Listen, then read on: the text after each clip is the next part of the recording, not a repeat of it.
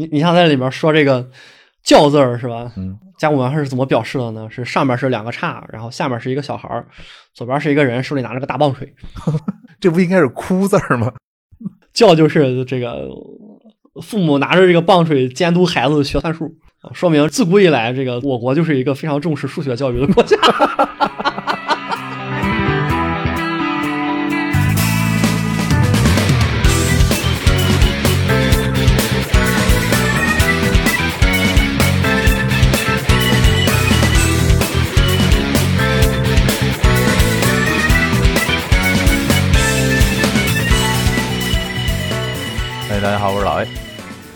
是闲人。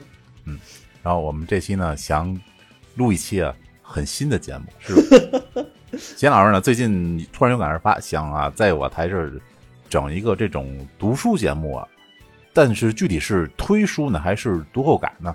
咱们先录着看，然后最后我会改标题。所以说这期的 标题啊是，就要看贤老师你这期节目怎么讲。那那就看看吧，反正我这个人呢，这个讲这些东西呢，还是有点露怯的。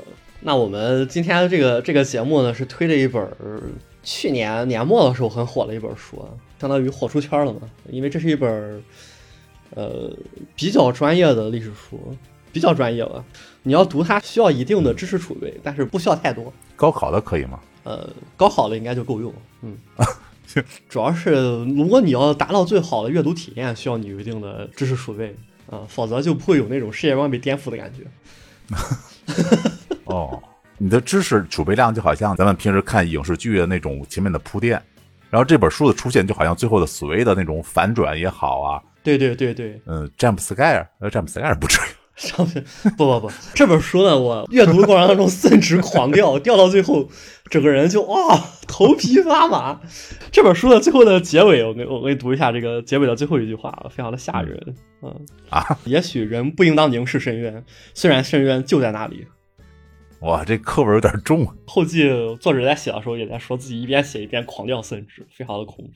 呃，当然，你要是没有什么历史储备，看这个书也行，它可以给你构建一个非常有意思的世界观。这本书就是这个简商啊，简呢是一个钱，嗯，然后下面一个雨，嗯，这个简，然后这个商就是商人的商啊，这个简商这个词呢，就是这个周人周朝，叫周朝也行啊，叫周人更顺口一些。嗯嗯，为什么更习惯叫周人而不叫周朝呢？因为他们毛化简商这个事儿的时候啊，明显他们还不是这个周朝，是吧？啊，对，所以说我们习惯还是叫周人啊，尤其是以周文王为这个为首，周文王宣称自己得到了天命开始，嗯，就算按照这个儒家的说法，是吧？他们这个事儿呢，也是这个比较大逆不道的，啊，对，孟子里就有一章问嘛，他说周文王也是纣王的臣子，为什么周文王发起反叛啊、把纣王灭掉了，是被这个儒家的道德所允许的呢？然后孟子就非常生气，他说：“吾闻诸义夫纣啊，就是。”呃，我我只听说过我们把这个毒夫纣给杀掉了，没有听说过这个是臣子反叛了自己的君主的。我说这个儒家的世界观就是这个样子的。你这个君主既然都没有尽到自己做君主的职责，你就不能被称为君主。我们臣下自然有理由去反叛女。当然这是孟子啊，跟我们这个讲的这个时代已经隔了八百年啊，也没有八百年吧，六百年。那么简商呢，就是这个意思啊。但是它虽然名字叫简商呢，但是它讲的这个历史跨度非常长，从这个新石器时代的末期开始，一直讲到了这个周朝的建立，嗯，所以是横跨了一千多年的历史，相当于就按照我们现在熟知的，大家翻开新华字典后面那一页，然后看到这个最后这个附录肯定会有什么历代朝代的这个简表，然后你就啊看到，对对对，是吧？夏商周，啊、然后这个夏和商都非常的长，然后周也很长，然后周分成东周和西周，一下子就有画面了，是吧？嗯。但是我们现在说考古的这个过程当中，一直都说这个没有找到夏朝，我们找到了一个一个在我们书中记载了夏朝那个时间段，同样在大概可以被称之为夏都的这么一个地方，然后嗯有了这么一个呃准文明级的组织，啊、也就是我们讲的现在找到的这个二里头夏都啊遗址，就我们叫夏都二里头。国际上一直不承认它是夏都，国内呢也有一半的学者不承认它是夏都。我属于是不是其实也无所谓的那种。对，咱们等实锤就行了。但是这个实锤呢，如果按照这个简商里这个书这么去写的话，应该是锤不上。我头一次听有人说实锤的那个否定句式锤不上。简章这个书它有非常多非常大胆的推测，这个大胆到我觉得都说完得讲两个小时。这本书呢，整体看下来给我的感觉就是，它前面大概四分之一更多的是这个殷墟的发掘的记录，不只有殷墟，还有二里头，然后让你了解到我们这些年陆续出土了一些什么样的东西，然后通过这些东西，我们大概怎么去推算，逐步的给你讲二里头人是什么样的。如果我们把二里头人称为下人的话，下人大概是什么样子？然后之后再说商人啊，商人大概是什么样子？然后到了后半部分呢，开始就是突然就跟你说，我们七十年代的时候挖出来了一个周早期的遗迹，然后在遗址里面找到了一个地窖，然后在地窖里面有非常多零碎的甲骨，在零碎的甲骨上有着毫米级的小字，哇！然后有一部分人推测，这些甲骨上面这些字呢，可能是周文王私自练习甲骨占卜的时候。所用的材料，在这个商时期呢，用甲骨占卜呢是这个国王的特权。周文王嗯，你作为一个方伯，你这样做属于僭越，所以说他就不能让人知道，所以他就不能大规模的去搞到那种，呃，甲骨占卜用的这个牛的骨头也好啊，乌龟的壳也好这些东西。然后他就把字儿写的很小。从这一段开始呢，这个突然之间，这个整部书就变得这个诡谲了起来，就变得画风就变了。然后呢，也就是从这一段开始呢，你会感觉到你脑海当中的知识在不断的被冲刷啊。嗯，我在前面的时候是上下班的时候，每天就间间断断的听了一个来小时，就用微信读书的那个听书的那个那个功能。嗯，然后这个作品，因为它中间有很多的甲骨文字嘛，然后听书的时候他不会把那个甲骨文字念出来。他怎么念？他他那个格式是个图片，然后他就直接不念，然后直直接跳过去，你还得掏出来看看。一直到讲到周文王这一段啊，一个机灵，然后就开始这个掏出来啊。你用默读肯定还是比这个比这个他念给你快嘛，哐哐哐哐哐，一天晚上就把剩下的后半段给读完了。读的我整个人就因为散值狂掉的原因啊，就陷入了临时疯狂，想要跟所有的人说我看完了这本书。第二天早上起来，这个又把后记看完了，然后上班啊，一路上脑子都昏昏沉沉的。还得讲课，我的天呐，太恐怖了，就就有这样的魔力啊。然后他后面这段从给你披露说周文王在底下谋划开始，就就给就就开始加入了大量自己的猜测，就包括什么呃《易经》其实是周文王自己的手笔，然后里面有大量的他的生活起居的这么一些细节在里面啊。然后有这个周文王到了这个殷都，呃，遭遇了什么样的事情啊？然后有这个周文王他们一家子，我们都知道这个周文王的他们家老大叫这个伯邑考。伯邑考，对对对，对伯邑考是怎么死的？有没有发生这个这个变兔子那个事件？变兔子？什么变兔子？吃肉丸子啊？不是那个吃肉丸子以后，然后那谁那个文王一吐了，然后肉团变成那个兔子。嗯，这属于艺术加工。你讲肯定是艺术加工啊！你讲历史肯定就是到吃肉丸子为止嘛？对呀，我说这是《封神榜》的剧情啊。然后这个武王和周公当时是什么样的状态啊？然后又又讲到可能这个他们跟妲己有什么关系？乱七八糟一堆东西，里边包括提到的这个从义当中去解读一些东西，然后你会看到大段的穿插。义的原文和他新解释了这个义的释义，他非常好的构建了有血有肉的纣王、文王、武王和周公这四个人的角色。啊，看来我感觉就是精神纷呈，好像在看达芬奇密码呀，什么一部网文是吗？刺客信条这类这种东西，你知道吗？包括作者也在这里写，以上完全是我自己的猜测，然后哐哐的开始写，但是都很爽，看着。就就是他这里面提没提到这个姜子牙是不是确有其人呢？哦，对，还有姜子牙，但是他姜子牙写的这个角色安排的不是特别的好，这里面还提到了姜子牙和武王之间有一些恩怨情仇，不是武王和伯邑考和武王之间有恩怨情仇，这个脑洞我简直就 太牛逼了。这本书真正想表达的东西就是减商啊。减商究竟是一个什么样的行为啊？不仅是从物理上消灭了商，而且从文化上也完全的把商人的所有的文化，在后面的传承当中全部给它断掉了，以至于我们在现在两千多年以后，在考古学发展了之后，我们能够通过考古学去还原当时商人是什么样的族群，而在二十世纪、二十一世纪之前，两千多年的中国历史里面，没有人知道商人具体是什么样。后世可能就只有在鲁国做文献整理工作的孔子，他通过一些当时的文献，可能接触到了这个些许的事实。但是孔子选择我做文献整理，我继续去把这些东西掩盖下去。所以从秦以后，中国再也没有人知道周以前的社会是什么样的。我真的就从这个历史上给抹掉了。对，完全的抹掉了。提到周公有多伟大，孔子有多伟大，就是这个作品啊，简上这个作品大概的这个轮廓是什么样的。我个人是很喜欢这种类型的作品的，就是指它中间那段胡逼的那 那段部分，我请请请原来我用胡逼这个词来形容，因为它真的不能很让我相信它是以一个严肃的这个思路去推测中间的这些东西的。我更觉得它像写一个小说大纲，但它前后都是非常。严肃的那种写论文的那种感觉。作者李硕嘛，他本科是在北大读的这个文学，这个汉语言文学的这个这个学士，然后后来去清华读的历史方向的博士啊。所以这个作品历史书写的像个小说啊，也是可以理解的。嗯，作者呢，他其实在今年三月中旬吧，发表了一篇朋友圈，说自己得了病，什么病也也也也没清楚，反正是个绝症啊，不久于人世。嗯啊，这么可惜。是的，就正好他去年下半年这个这个作品爆红了以后出圈了以后，大家都在看这个，包括他写了前面两本书，啊，有个南北战争三百年，还有一个这个还有一本关于孔子的书，嗯，结果突然之间就非常的可惜，嗯，就我我其实很喜欢这种类型的作品的，包括刚才说的这些东西，像《达芬奇密码》呀，你像这个马伯庸的很多的作品，还有这个《刺客信条》。刺客信条的这个 前几部吧，因为从这个后面我就没有玩了，从这个起源开始我就没有玩了。对，咱这插句题外话，就先生，你觉得这个刺客信条对于历史的描写你满意吗？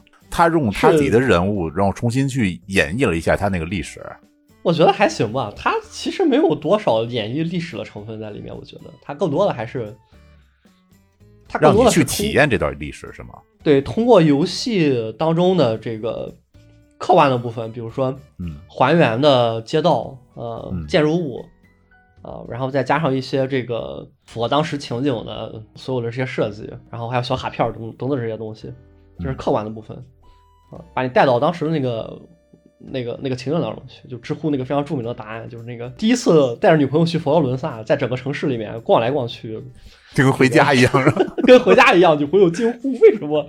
为什么你这事如此熟悉？”我说：“看到那个钟楼吗？我在上面看过落日。”就他，他在这方面做的其实是很好的，嗯，非常用心。对，但是他这个故事本身是跟正史沾不上任何边儿，过于细说了。因为，不过外国的这些作品，它都是不是外国这些作品嘛？就我刚才提到的这两个外国的作品嘛，丹布朗和。和这个侧信条，它都是沾了这个阴谋论的，嗯，不是什么圣殿骑士啊，什么共济会啊这些东西，就因为它沾了阴谋论，所以说你一看就知道他要给你讲一些很假的内容啊，对，所以你你也不会把这些东西往往心里去。然后马伯庸就不一样了，马伯庸就 力力力图让你觉得他讲的事都是真实发生的，哇，你感觉他说的这些话更像很真实的历史。前段时间在在微博上坑的那个石难之徒，啊。哎，我记得那什么长安那个十几个时辰那个不还改编电视剧了啊？对啊，相当出色。马伯庸最近改编的作品还是挺多的，虽然说改编的都不太行啊，那是他们改编的问题。啊，原原作还是很好的。马亲王也写过一本小说叫《殷商舰队玛雅征服史》嘛，这也是一个老说法了，就是认为美洲那些人，玛雅、阿兹特克，他们也是那种沉溺于宗教的这么一种土著啊。然后，尤其阿兹特克是吧，还喜欢人祭啊。这跟我们现在发掘的上代人也喜欢人祭，是吧？也喜欢喝酒，高度相似。然后他们还都是这个亚洲人，也不是说都是亚洲人，他们还都是这个红色人种，是吧？就一种黄色人种啊。他们是美洲人，我刚才在说什么？你在说什么呀？对他，他们都是黄种人，所以说就有人有人说是不是这个？商人并没有消失，他们只是这个跨过了白令海峡去了这个美洲。那本小说写的还挺有意思的，但是这也一定程度上说明了这个，实际上在新中国建立之后这几年，大家对商人逐渐的产生了这样一种印象，就是这个民族，呃，两个非常大的特点，一个是沉溺于宗教，然后呃喜欢搞人际啊，另外一个就是喜欢喝酒啊。关于别的作品，我就说这么多吧。然后接下来我们来突入正题了。关于商人这两个特色呢，也是随着我们上个世纪从五六十年代的考古发掘开始，才逐渐确立起来的。就甚至于在上个世纪五六十年代之前，就这个考古发掘工作开始之前，我们都不知道商人是这个样子的。而这个考古发掘为什么会展开呢？郑州城啊要扩建，我说这里要建一个什么什么工厂，好，这个政府已经批好了地啊，然后这个挖掘机已经来了啊，当时可能没有挖掘机，当时当当时只有铲子啊，人已经到了，然后一铲子哗挖出来骨头了，一铲子哗挖出来青铜器了，得 这么现实吗？除了安阳的殷墟是因为先发现了甲骨，然后知道要在这个地方找之外，二里头整体的坐落为郑州，基本上关于二里头的发掘全部都是这个样子的。所以你在读这本书前半部分的时候，基本上就会经常的听到他调侃，因为这里要建什么什么厂，然后在这里发掘了什么什么，因为在这里要建，因为有各种各样的事业单位，所以说导致这个发掘工作变得非常的艰难。这个地已经被他们先占好了，不能挖，有点尴尬。嗯，总之。就是由于这样的原因，导致我们的在上世纪五六十年代对于这些东西的认知突飞猛进。这不就是跟那个城市建设挂钩吗？就就跟现在的西安没有任何区别。西安也是一铲子下去一个唐代大墓，一铲子下去一个汉代大墓，一看可能是什么当时哪一个什么达官贵人的墓，里面有怎么着怎么着。你像马王堆也是也是这个样子。郑州这个挖出来的这个东西，就是我们著名的这个二里头嘛。为什么我们到现在从考古学上有很多人不承认？夏朝就是因为没有办法自证。从考古上来讲，这个地方我们为什么可以称它为夏呢？是首先我们挖出来了在这个时间段的这个遗址，它跟我们历史上记载的夏的位置大致大差不差。其次呢，我们可以看到他们自己称呼自己为夏，我们就可以判定我们挖出来了夏是不是很合理？找不出毛病。但是如果你在这个地方差不多这个时间段挖出来这么一个遗址。啊，它处在夏所处的这个时间段，处在夏所处的位置，但是找不到任何文字，找不到任何标志，找不到任何形状，看他自己称呼自己为夏，你说他你能叫他夏吗？这个不好说。那所以说，就有一部分人觉得我可以叫他夏呀。嗯，他既然都已经处在这个地方了，是吧？时间地点都对得上，他除了是夏还能是什么？另外一部分人说，他也可能是别的什么东西，他既然不叫自己是夏。尴尬就尴尬在这里，那个时候可能中国还没有形成文字，所以他可能永远不可能是夏。这是一个嗯，这种互为因果的一个悖论。是，就除非说你，除非你说那个时候它就已经形成了文字，所以我们就不得不面对这样一个现实，就是夏应该是后人总结的，呃，上之前的那个朝代叫夏，而不是他们自称的自己是夏人。所以这里又引出来一个非常有意思的问题，就是。我国古代的这些文献它靠谱吗？司马迁在写这个《武帝本纪》的时候就说嘛，关于三代啊，这个商以前的东西，这个民间的说法非常的多，但是都是看着一眼定真的东西。定真不要乱看。太史公的原话是：“学者多称武帝上已，然尚书独载尧以来，而百家言皇帝其文不雅训。”啊，健身先生难言之，什么意思呢？翻译翻译。我们有学问的人啊，都说上古历史就一定要说武帝，那么武帝肯定是存在的。我们翻看这个到现在为止啊最权威的历史书《尚书》啊，《尚书》里面呢只记载了尧以来的历史。那么百家记载了在尧以前的还有皇帝，嗯，但是你看他们说的话呀，是吧？不雅训，是吧？都不是什么正经话。这我们这些有文化的人啊，觉得这些东西都不靠谱啊。也就是说呢。就算在司马迁啊，也就是周以后八百年，司马迁他也，比如说周以后八百年吧，商商以后一千多年啊，是吧？就好像我们现在去看宋朝人一样啊，就觉得再往前的历史就完全追溯不到，所以你看他就只写了武帝啊，从皇帝开始，呃，应该是皇帝、呃，颛顼、帝喾、尧舜啊，这么一个顺序。其实从呃《史记》啊这本我们认为的这个第一本信史开始。呃，对于中国的上古史的记载就是模糊不清的。就我们讲三代夏商周啊，其实只有周的历史是可考的，而周之前的历史呢都非常的模糊。这个事情呢，大家之前都归结于，就是因为那个时代啊，大家这个文字都是从竹简上书写的，非常的麻烦，然后又经历了这个秦末到汉初的这个非常出名的这个，首先是秦始皇把所有的书都收起来了啊，然后项羽一把火又把所有书都收了啊，两个人在一块儿完成了中国的文化接力大灭绝。我靠，你这书还真是我。对，这两个人干了这个非常牛的事儿啊，就导致于后面这个想要学习这些东西，你像什么尚书啊、啊春秋啊这些东西，找到当时还活着的七老八十的那些博士们，让他们一个字一个字背下来，然后大家再重新写下来，然后再刻在碑上啊，才形成了当时的经学。你说多不容易吧？啊，哇，那这东西中间肯定有误差之类的。对，这就叫金文经。嗯啊，就是用汉朝当时的官方的语言隶书写了啊，《金文经》。到后来又到了汉景帝的时候啊，这个鲁王当时扩大这个王府啊，这个侵占了一部分孔子的旧居啊，然后在孔子的旧居的墙壁的夹缝当中，发现了当时鲁国人呃在收书的时候藏起来的这个尚书，然后是用鲁国的文字写的。然后汉景帝那个时候距离这个秦始皇上论文书通会已经过了小一百年了，大家都不认识这个字是什么意思。还得重新破译啊！所以这是古文尚书啊，你看有意思吧？这是经学啊。嗯，那么周以前呢东西没有啊，很自然是吧？但是呢，我们这本书，我们这本简商呢提出来了完全不一样的看法。他认为呢，为什么不知道这个夏商是什么样的情况呢？是因为周完成了简商大业以后啊，到了周公啊，结束了三年之乱啊啊，然后在他统治的这十来年里，逐步的、完全的禁止了呃商人的所有的习俗，然后呢，断掉了商人的文化传承，然后之后呢，仿造自己的周人的族群的史诗也好，文化叙事也好，创造了商人的起源神话，又创造了商人之上的起源神话。嗯，这里提到了另外一个说法，就是这个我们华夏的民族的起源历史是层叠的历史。就是你现在之所以看到的这个周人的始祖姜源是踩脚印怀孕啊，什么商人的始祖是这个从蛋里出来的呀，还有什么炎帝啊、黄帝啊、神农啊啊这这些东西啊，这个是随着这时间的发展，我们为了同化更多的其他的族群，一代一代一代在往上垒的，越垒的时间越往上啊，然后长得都一个样啊，所有人神话的这个。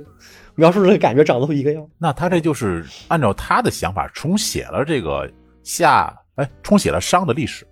是的，所以这本书与其说是简商，不如说给你概括了一下商是一个什么样的东西啊。它大概有四分之三的内容在给你讲述商是一个什么样的王朝。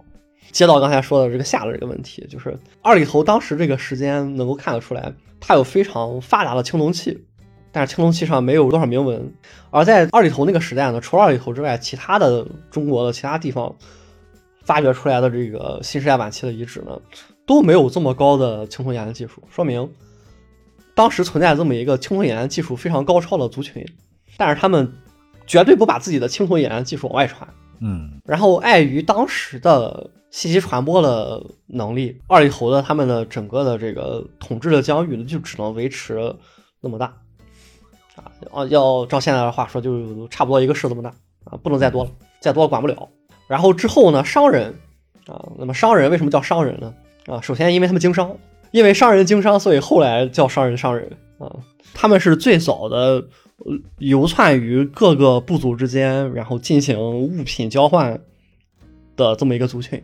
他们是通过什么来进行这些物品交换呢？呃，他说通过这个考古发现，呃，商人。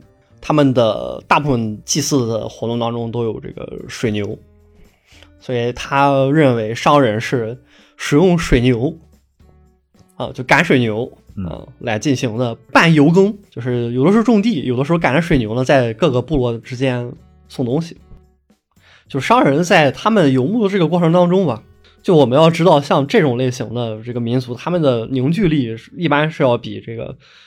呃，新时代晚期的那种普通的有一个据点能够实行最早期的农业活动的这种这种部落，他们的战斗力是要高的。然后他们就相当于这个占据了二里头差不多这个位置，然后拿到了他们铸造青铜器的这个技术啊，占领了高地那种感觉。对对对对对。然后之后呢，商人就凭借着这个青铜器技术和他们。行商的时候对周围这些部落的这个熟悉程度，然后成功的征服了周围其他所有的部落，然后建立了商朝。商朝建立了之后呢，他们当时的青铜的制造呢是一个非常复杂的事情，因为青铜它是一种合金，嗯，需要冶炼的。对，合金的话就牵扯到什么呢？配比啊，有配方是吧？你不仅要往里加铜，你还要往里加锡，还要往里加加碳，什么乱七八糟的，是吧？然后这个比例呢，又由于当时的冶炼技术所限，你不能说你完整的、完美的控制这个比例。所以青铜的铸造本身就是非常带有运气的和玄学成分的。你想在那个时代，一个有运气、有玄学成分的事情，会发展成什么呢？呃会发展成大家非常依赖于使用玄学问题、玄学力量来去完成它，也就是祭祀。听着好像你们抽卡的感觉。那我们现在知道抽卡是一个是一个条件概率事件，可以通过这个呃模型算它的期望。哎，你看这几个话一说，显得多科学。商人他懂得这个吗？说他不懂啊，他就只能说什么我们举行一些祭祀，是吧？让这个事情变得更顺利。然后商人他们用什么祭祀呢？啊，用人，活人，用活人，用枪人。这不就是那个抽卡的时候吸吸欧气那种感觉吗？什么吸血东西，太怪了！都是我说出来，我们节目就就会被直接下架的那种、那种、那种水平的祭祀，你知道吗？就就大家参考《封神榜》里那个刨路那个感觉吧。啊，刨路都算轻的。天，最简单的例子，比如说，你看这个“卯”字儿嗯，会写吧？那卯兔的卯哇，你别说，你你是你你这是要左右那什么吗？是吧？这个“卯”卯字儿是吧？为什么要这么写呢？是吧？我们中国的文字就是商人发明的啊，就是甲骨文。甲骨文上的“卯”字呢，跟现在的“卯”字没有任何没有多大区别。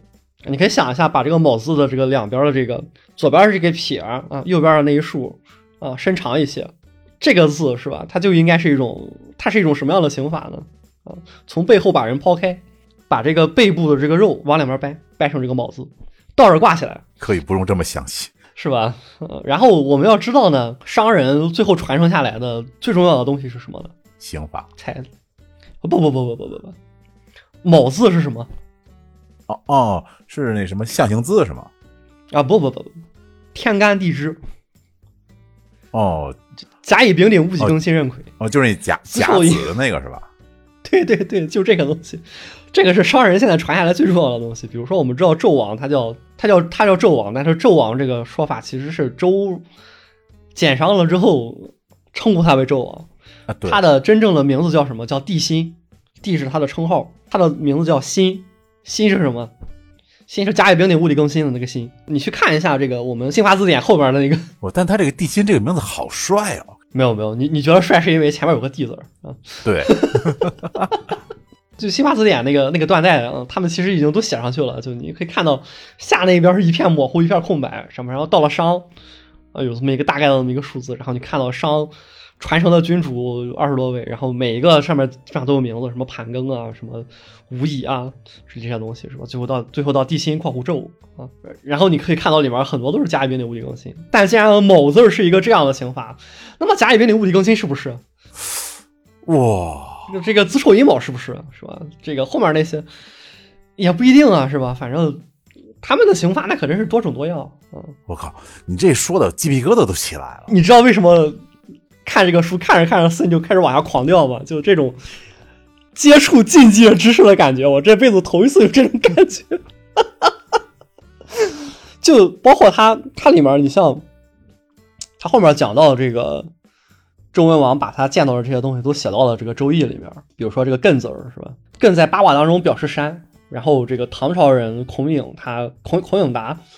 唐朝人孔颖达他去这个解释《易经》的时候，他认为是停止的意思，但是在甲骨文当中和金文当中呢，他这个形象像一个大眼睛在朝身后望，哇，所以他认为这个字本意应该是愤怒而且痛苦的凝视。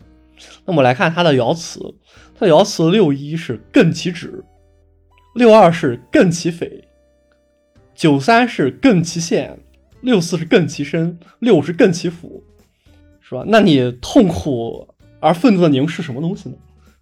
啊，看他的脚趾头啊，看他脚趾头呢，是吧？脚趾头要干什么呢？啊。然后你看六二是吧？艮其匪，匪是什么呢？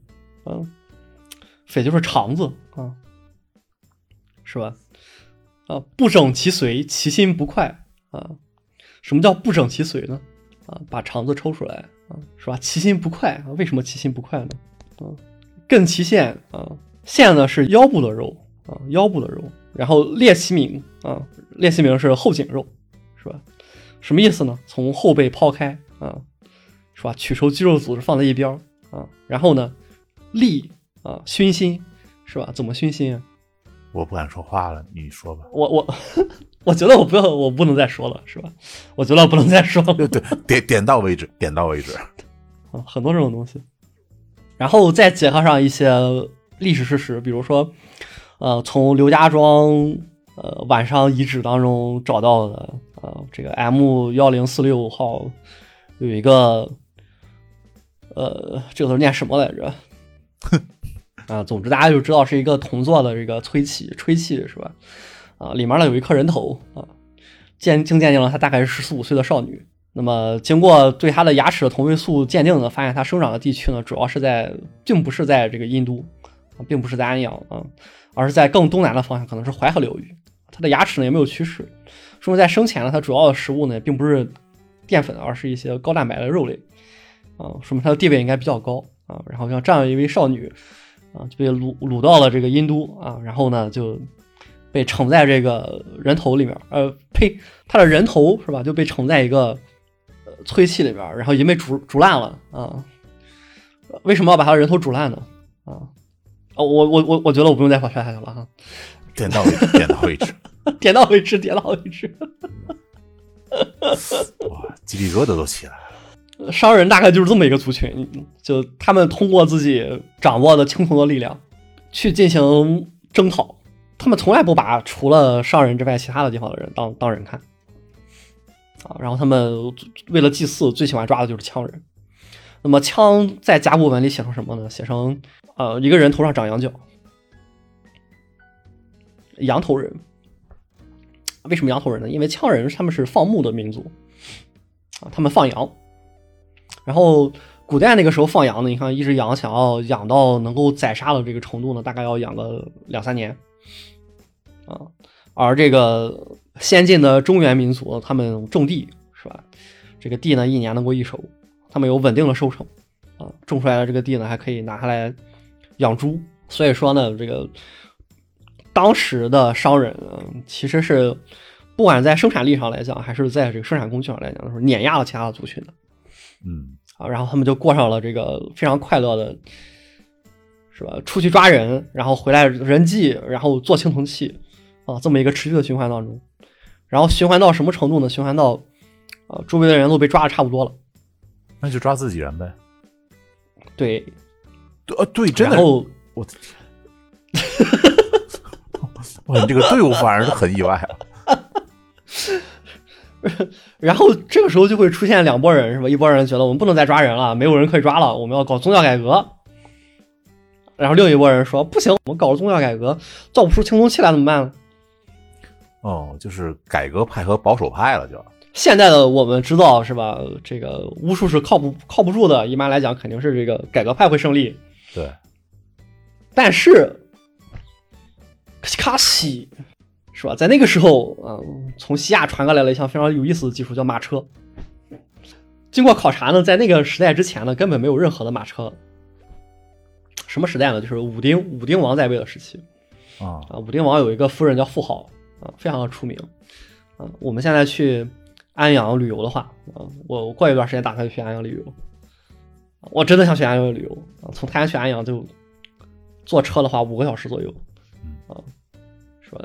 我一定要去看！我的天呐，太恐怖了！圣地巡礼是吧？哇，各种意义上的圣地巡礼啊！嗯，殷墟的这个博物馆旁边就是妇好墓，就是武丁和妇好。因为武丁在位时间非常长，武丁在位时间呃六十年左右吧，就商总共就这么多年，武丁占了其中的这个五分之一吧。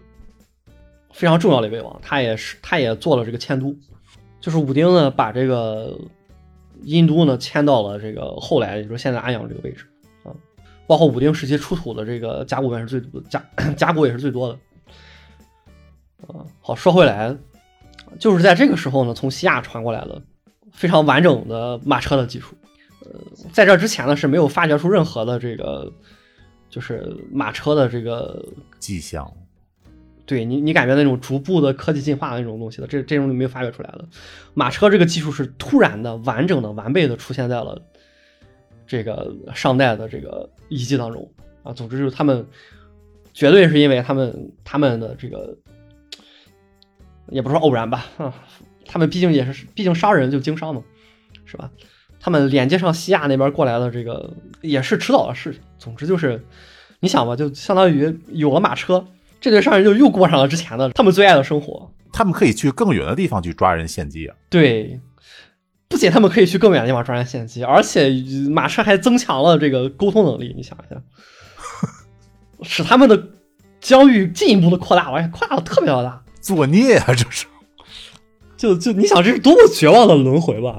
哎呀，太绝望了。然后就，他马上本来就是要进入到一个尾声了，然后哎，是的。点了一个科技树，或者别人送来一种科技，行了，那么继续吧。然后，然后说让让那个保守派和改革派一拍即合，没有一拍即合，然后保守派就被灭掉了，保守派就被人祭了呀，这多自然的事儿。这本书的一开始就是给你讲一个看起来是个贵族的人啊，仍然被人祭的这个现场，考古队员们挖掘一个人祭坑的现场，然后。挖完了一层，还有一层，挖完了一层，还有一层，一共三层。第一层是底下是挖出来多少具啊？里面有头的多少，没腿的多少？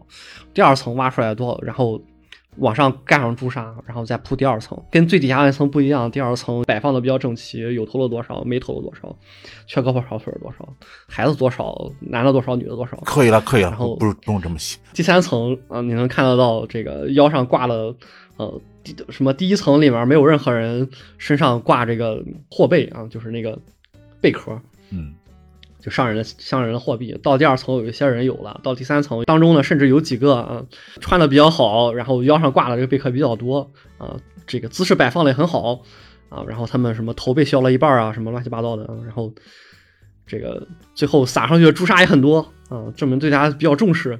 哦，当时的贵族了，就是。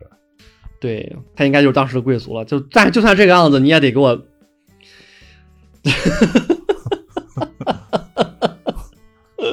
他他们这个抽签也好，还是怎么样也好，还是比较平等的。应该不是抽签就是当时那个情况，到了纣那个时代啊，按照商人的逻辑，祭品越高级啊，这个血脉越纯啊，这个他们的是他们信仰的上帝就越越开心。哦，这还牵扯到了这个上帝这个说法，就。呃，古代的官方信仰啊，这个逐渐的从商人的上帝转到周人的天，嗯，总之就是商人就是这样的这样这样的族群啊。然后讲到这个周人的起源，周人的起源是最早他们就在这个周原地区啊，他们是姬姓，他们最早应该也是也是羌人。周人说自己的祖先是后稷，嗯，稷的意思就是种地种的特别好，然后后稷就是指的他。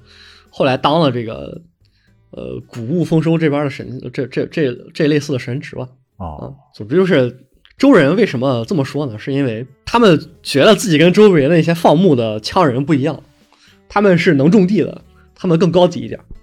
哦，他们觉得自己这科技树是靠上一些的。对对对，呃，然后从这个上面能够发掘出来周人自己的一些小小的这么一些啊想法啊，就是。他们应该是从，呃，比较靠近中心的位置，由于商人的驱赶，搬到这个地方来的。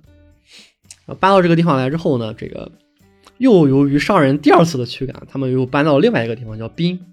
滨这个字呢是，呃，一个山，啊，一个山，然后在山的这个，呃，中间有两个竹，啊，就是这个他们在这个地方养猪，啊，他们在滨地呢过一种这个半穴居的生活。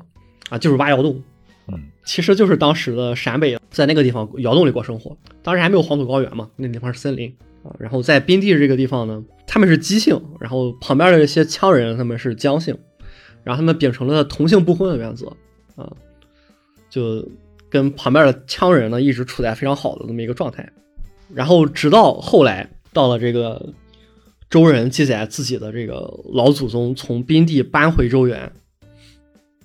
啊这个老祖宗叫古公旦父，他为什么要搬回周原呢？可能就是因为那个时候的商人找到了这些周人，他们觉得这些周人看起来好像还有一些军事素质，啊，可堪一用，然后让这些周人来去捉羌人，哦，抓壮丁那种，对，捉这些羌人过去干什么呢？人际，他们也没别的事儿了，是吧？然后古公旦父呢，就从宾地搬回了这个周原，然后开始干捉羌人的事儿。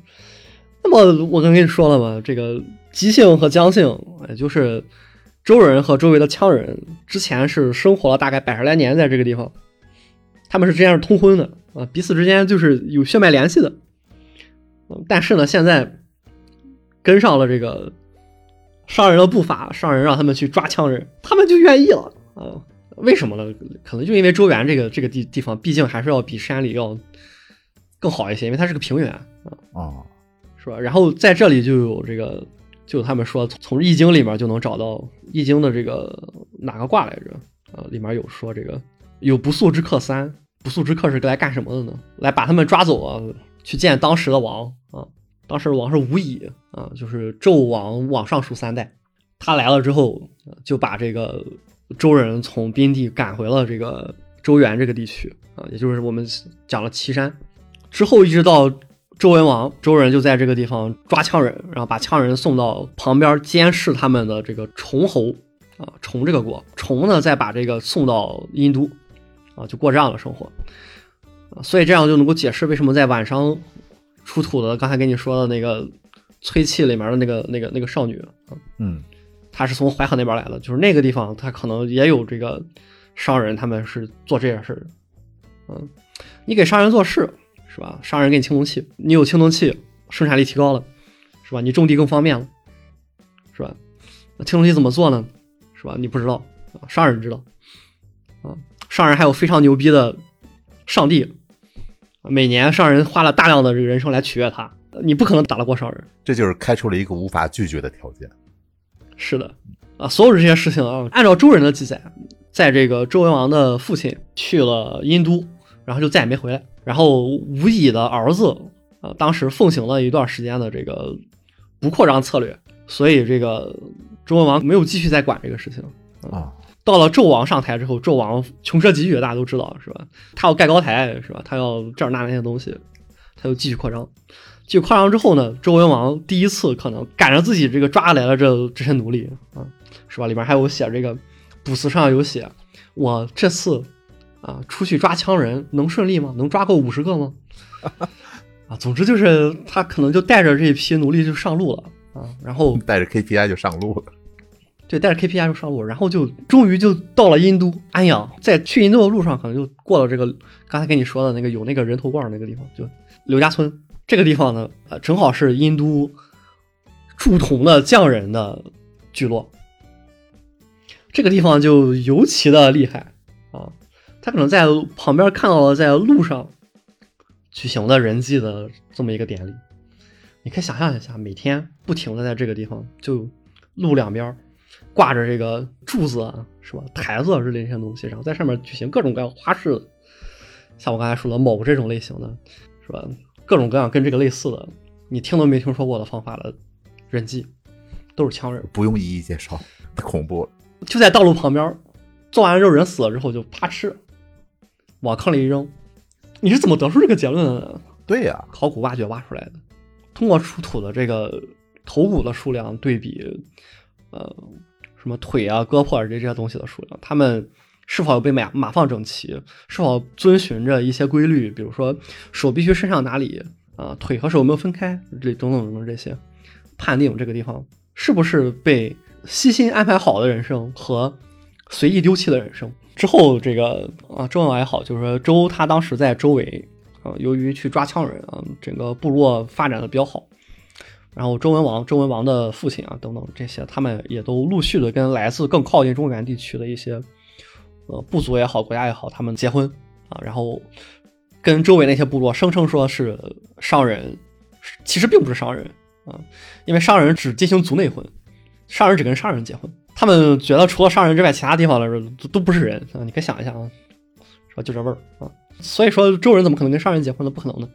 但是我们讲了，在他设定里边，这个周人是一个特别喜欢往自己脸上贴金的民族啊，所以这个他们就一直这么说。包括这个周文王的母亲啊，可能也是这么一个从比较靠近周原地带，受到商人影响非常大的，可以说商人的话，教周文王去写商人的文字啊。周人也是没有自己的文字的，懂一门外语多么重要。这也不是外语，这是就通用语。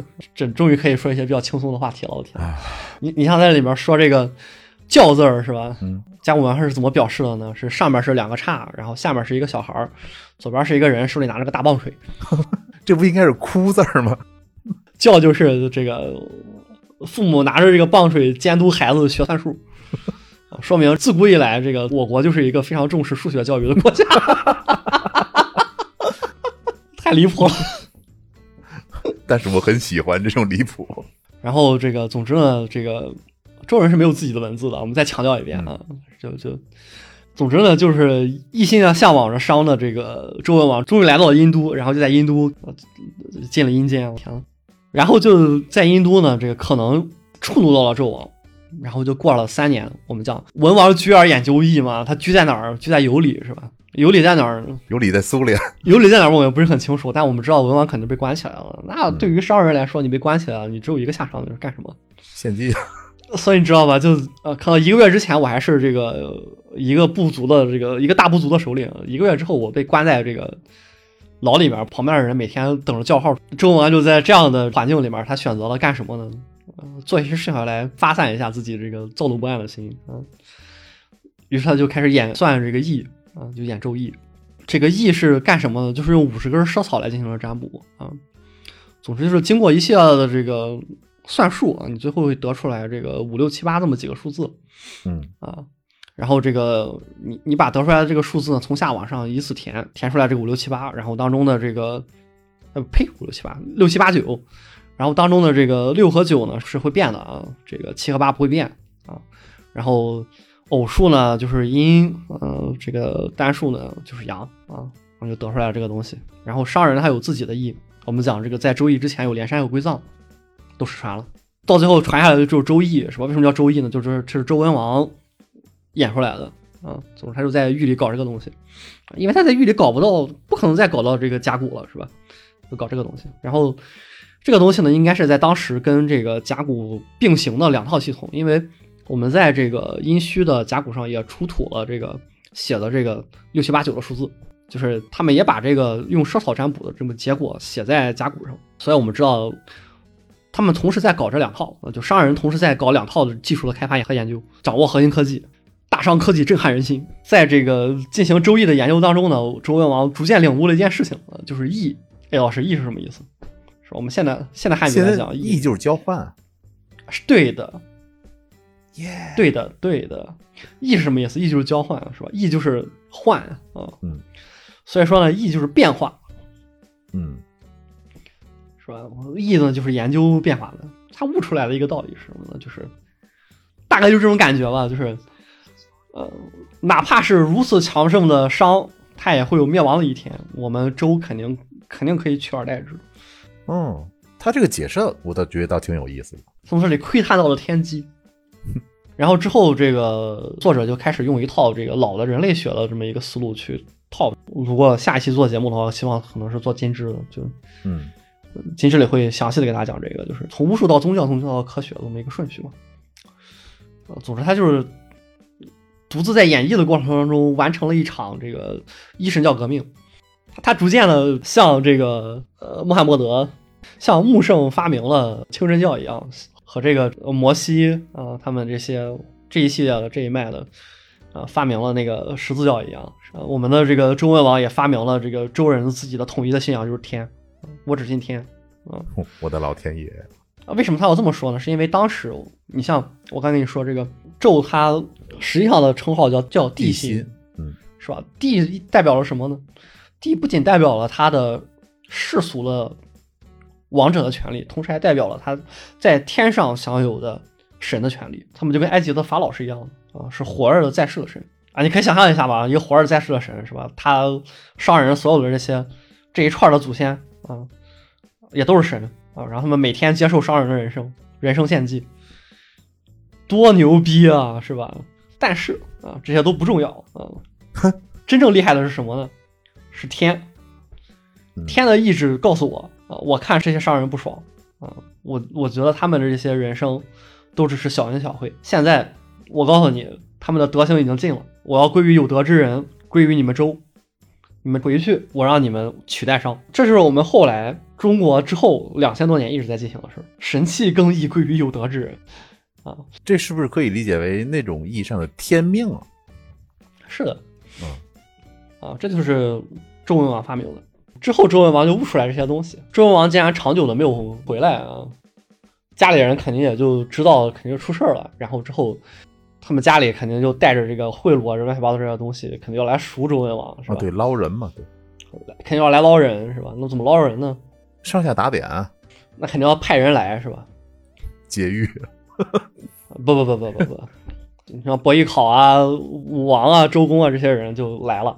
然后他们来的路上就又看到了我刚才跟你说的什么陆记啊，什么 世界观被刷新啊。之后呢，这个纣王非常的欣赏伯邑考，伯邑考就当了纣王的司机啊。我们自古以来是吧，领导的司机都是一个非常重要的职位啊。然后之后呢，这个文王就从比较差的，马上就要当人生的这么一个牢房了，换到一个比较好的牢房，然后也可能逐渐的拥有了自己的个人行动能力。然后随着这个伯邑考，他的这个影响力逐渐的增大，然后可能这个文王就逐渐的就可以就重获自由了。然后呢，纣王呢也就有了想法，就是给文王呢额外啊、呃加封他为方伯。但是方伯呢并不是一个非常重要的，像后续的我们理解的这个呃周的那种封建一样的那种感觉的东西，只是嗯一个普通的宣称啊啊，这样是不一样的，因为商人并不觉得除商人以外的人是人。啊，就就算你是方博又怎么了呢？啊，你是方博，我把你抓过来，对，就是该献祭还是献祭，跑不了。就就就他们只是把周边的其他的部族的首领叫做方博，比如说这个鬼方、羌方啊，就是指的这个呃北边的部族和这个西边的部族他们的部族的首领，结过来之后就献祭了啊。嗯所以说呢，也并不是说像我们后世理解的，就是他名正言顺的有了这块封地啊。总之就是可以放他回去了。然后作者就推测啊，注意啊，这里就出现了这个比较有意思的东西了，就作者推测，作者推测说什么呢？说可能为了进行这个册封的过程，那肯定要有人记是吧？那用谁来记呢？我操，我都不敢猜了，他这个太残忍了。你知道伯邑考怎么死了吗？啊，知道他为什么做成肉丸子了吗？呃，你可以想一下，以商人的这个统治者的脑回路，这个事情完全是很合理的。啊，尤其是纣王这个人又是这么一个非常神奇的人，是吧？一方面你表示了臣服，另一方面献了非常好的祭品给我们的上帝，另一方面这是按我们商人的话说，这是给你的非常大的赐福，你应该接受啊。然后呢，作者的预测是可能除了周公以外，武王和呸，除了周公以外，除了文王之外，武王和周公也吃了这个。嗯，伯邑考，你不用把那三个字说出来。然后呢，可能造成了他们两个当时比较小，处在了非常深刻的 PTSD 当中。啊，所以后续就出现了这个周公吐哺的这件事情啊，周公吐哺嗯，是吧？周公为什么吐哺啊？那亲人呐、他他可能有 PTSD，你知道吗？就一不小心可能吃了这个东西，感觉口感非常像，然后就哇，呃，我我觉得这个说法有点有点过分了啊，有点过分了，但是嗯也不失为一种有趣的解释。不是，咱这都是说的都是这个作者的脑洞，这也不是事实。对对，对，因为因为作者并不觉得这个图谱是一件多么重要的事情，这期节目上得了吗，我不知道啊。然后然后武王呢，武王也 PTSD 啊。然后就是我跟你说，我特别特别喜欢这个作品里面写的这个。这武王周公兄弟骨科、太香了啊！这简直这个作品对我的唯一的慰藉。我跟你说，太香了！我文王他在这个狱里面得到这些启示之后，他回去，然后他就要举兵，是吧？然后他回去之后，他可能就更加的沉沉迷于这个占卜。我我们知道商人的图腾是这个玄鸟嘛，这个文王他们可能就认为这个。呃外面的这些鸟都通了这个商人的鬼神，所以他们要密谋减商的话，就必须要找一个地洞啊。然后这可能就是为什么我们从那个遗址里面输出了这些非常细碎的甲骨。啊，他他在这么一个地洞里面。总之呢，文王他回去之后，他就处在这么一个状态，他就是当时的商人的先知，但是他并没有把这套甲骨也好呀、占卜也好这些东西传给武王啊。你可以想象一下，呃，穆圣死了之后，为什么会分裂成逊尼派和和这个什叶派。武王并不是一个文王召集起来的这些诸侯，当时那个第一次会盟的时候，不是八百诸侯不期而会这八百吗？文王召集的这些诸侯，他们跟武王并不是说那种就是从属关系。这里我感觉就很有那种就是套用了这个一神教的其他的宗教的历史那种感觉，在这里面就你像这个穆圣之后就分成了什叶派和逊尼派，这边也可能面临着这样的压力，所以武王压力都非常大，然后武王就特别容易做噩梦。嗯，然后武王做完噩梦之后，他就来找周公，然后周公就给他解梦，然后跟他说，这是这这是什么什么样的这个征兆？这是祥兆我们要把减伤事业进行下去。反正就对他来说怎么有利怎么说呗。对，哇，周公真是好弟弟啊！你想想看，是吧？你哥哥每天晚上做完了噩梦过来就要找你倾诉，然后你还要一边强忍着自己时不时就会犯 PTSD，然后做你哥哥的坚强的后盾啊，是吧？这有有没有按照这个设定写的小说？我很想看。然后这之后的事情就是文王死了之后没有几个月，武王就举兵是吧？把这个文王的牌位，文献记载叫墓主嘛，墓志牌位挂在这个中军前面是吧？领着这个牌位往前走，要去灭亡这个商朝啊。然后进行了第一次会盟，并没有打。武王说这个时候还没到，然后又过了几年，进行了第二次会盟，才是牧野之战。就做点猜测，为什么会是这个样子呢？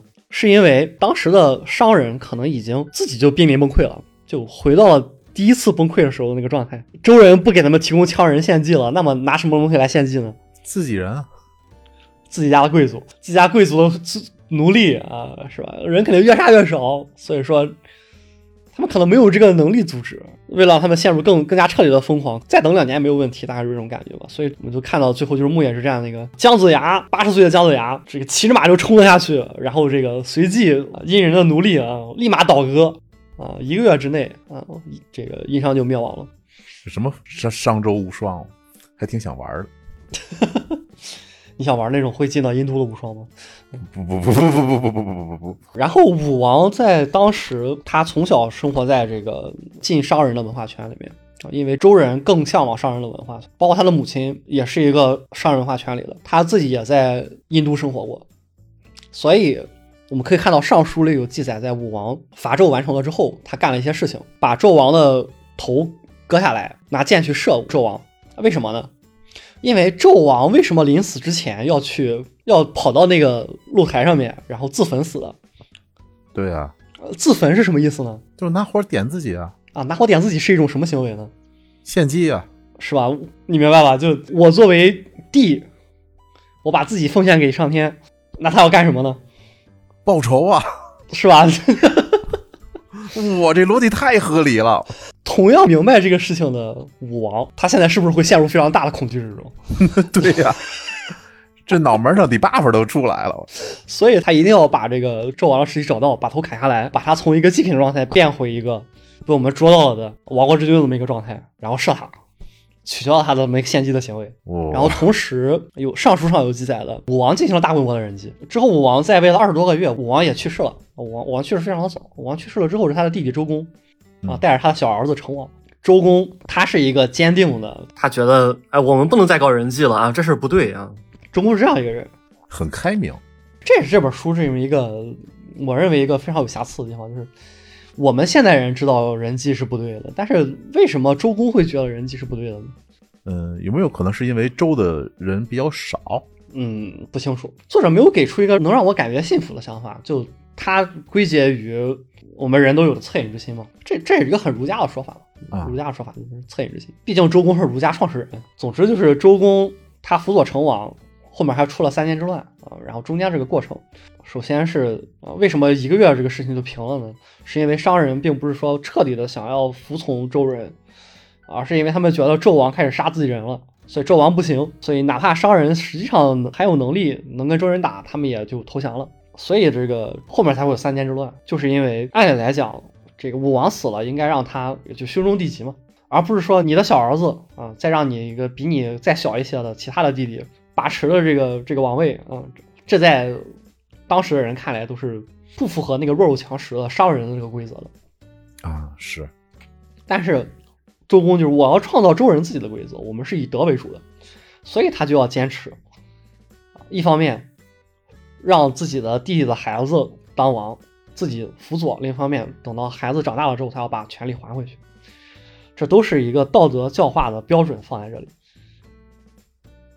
然后他要改变商人的叙事的史诗，或者史诗也好，这个记载的创世的这些这些东西也好，然后讲商人和周人有着共同的祖先，然后讲啊商人祖先怎么来的，周人祖先怎么来的，然后再讲啊人祭不是好东西啊，我们不能进行人祭啊，然后之后制造一种政治正确。在所有的记载当中抹消掉人祭的存在，在所有的现实当中，所有人不准提啊，然后也不准做。这样到了春秋的时候啊，到了春秋的时候，春秋这个争霸当中有一个非常牛逼的人叫宋襄宗。宋襄宗干了一个什么事儿呢？就是他跟楚国人打架，然后楚国人当时在渡渡河，然后宋襄公说：“君子打架。”是不能趁他们在列阵的时候阵脚不稳的时候就开打的，这个很南北战争啊。然后就，然后就他们等到楚国人渡渡完了河，摆好了阵，然后再开打，然后就被楚国人给打死了，就被楚国人打得屁滚尿流啊，很很绅士，很绅士。这个宋襄公，这个宋国是是什么人呢？宋国人就是当时投降了的上朝贵族 建立 被封去的那个国家。哦，所以所以他们循规蹈矩。就是，所以说，当时的商人在经过了这三百年的周人的这个驯化以后，他们甚至就已经到了宋襄公这种程度了。就我们觉得，我们一直都是一个就是遵遵循这个仁义之师啊，乱七八糟这些东西，是吧？最后是由于纣自己一个人他不行，而不是我们商人不行，很自信呐。我们通过发掘，我们可以发现，商人进行的这些仪式都是这个样子的，都是这个样子，这个样子的。那纣所有的那些，这个周周灭商之后列出来的一些纣的罪行，你你翻一下，你发现商人的正常操作而已嘛？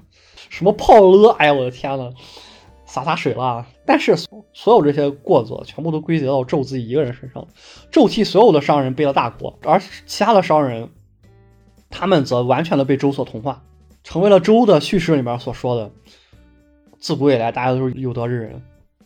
哦。只有纣不行，所以我们周获得了新的天命，取代了商，合理吧？自洽，他很自洽。自此以后，中国就再也没有了人迹。我们也不知道周之前的夏商是什么样的，但我们知道好像有夏商。啊，那至于夏是怎么来的，这个东西这是另外的，你要去看层叠的历史，这个这些东西怎么来的，是另外的书要讲的。但是这本书主要是给你讲减商这个过程啊，商是什么样的，为什么要减商啊？减商的过程怎么样的？减商最后周周公又做了什么事？怎么样？这个书是不是特别有意思？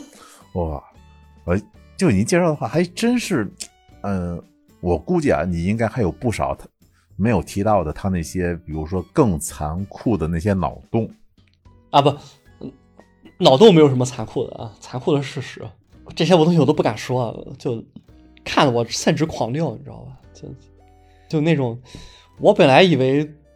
大家都是正常人，没想到他把那个甲骨文往那一摆，你看，这就是上朝人创立的文字。对，这就是证据啊！上朝人创立的文字是吧？你看，这就是枪，你看，这就是伐枪是吧？你看，这就是我们讲这个用枪，用这个字是这样的，枪下面是这个样子。来，你自己看，用枪这两个字读出来什么感觉？用这个字放在这儿什么感觉？自己去感受一下，就是这这种东西，就是本能的想去反对，但是他又太有说服力了。对呀，就而且他还真的是两千多年前的东西，就禁忌的知识不断的涌入你的脑子里，这种感觉太克了，这是我这辈子最克的体验，没有之一，太克了。那这个作者还还真有点调查员的味儿。我真的没有想到，作为一个中国人，能够体会到这么原汁原味的克系的体验。你讲完这我。哎呀，我感觉我脑子都是麻的。虽然说我对这个就是夏商啊了解不多，因为主要都是看《封神榜》嘛，也知道那那时候肯定是残忍一些，但是我没想到能到这个地步。嗯，我讲的都是一些能说出来的了，还有一些不能说出来的，比如说电击，挖出来的那个人的形状，你知道吧？就类似于火山，你可以看到那个什么庞贝挖出来是那样的。然后我们这边挖出来是这样的，庞贝挖出来是那样，是因为火山下来了，人在里面被埋了。我们这边挖出来是因为他们要盖房子。哦，那这样说的话，就是一些城市那些，嗯，什么挖地铁啊，出来那些，就那比较灵异的事情吧，嗯，无论是真是假，他们都是有一些依据的。啊，是，但是我们不排除这是我们讲叫重新发明轮子的可能性。编程界有一个梗，就是当你编写出来一个别人早就编好了的程序的时候，大家就会说恭喜你重新发明了轮子。就你你觉得这个东西很有用，极大的提高了生产力，但其实大家都在用了。啊，我我觉得是这样的这么一个过程，就是包括这本书里最后也写了，就是在春秋的末期，各国也都出现了人祭的零零星的人祭的现象，但是这些东西都一个是零星的不成体系，另外一个它跟商人的祭祀的方式大相径庭，可能就是各国人当时觉得用人做献祭效果会更好啊，但是他们并不清楚具体该怎么做，证明了周公的工作非常的成功。并没有这么一套行之有效的，大家都觉得很合理的人生的做法 传下来。那么最后我们以这样一段原文作结吧。啊，嗯，概而言之，周公时代变革的最大结果是神权退场，这让中国的文化过于早熟；战国时代变革的最大结果是贵族退场，这让中国的政治过于早熟。而在其他诸类人类文明中，神权和贵族政治的退场都发生在公元一千五百年之后的所谓的近现代时期。周公和孔子的努力维持了两三千年，直到考古学家的铲子挖出了夏商遗址，被六经等古代文献掩盖了和误读的历史真实，才得以重新传世与复原。我们被考古学改变了认知，不只是夏商。好，希望大家都去看一看啊！这个这个书真的非常的长见识，里面还有很多更劲爆的内容啊，更劲爆的猜想啊，我都没有说。都没法说。都没法说，受限于可能说了，我们这个节目就放不出来了。好的，好的，那今天咱们这个推书节目呢，也就先到这儿了。好的，好的感谢大家收听，对，感谢大家收听，再见了。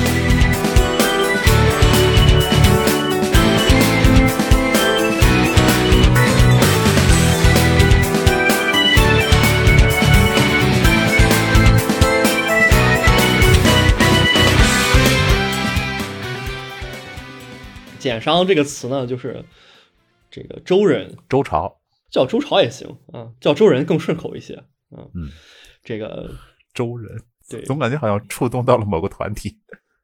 周 太怪了，喂！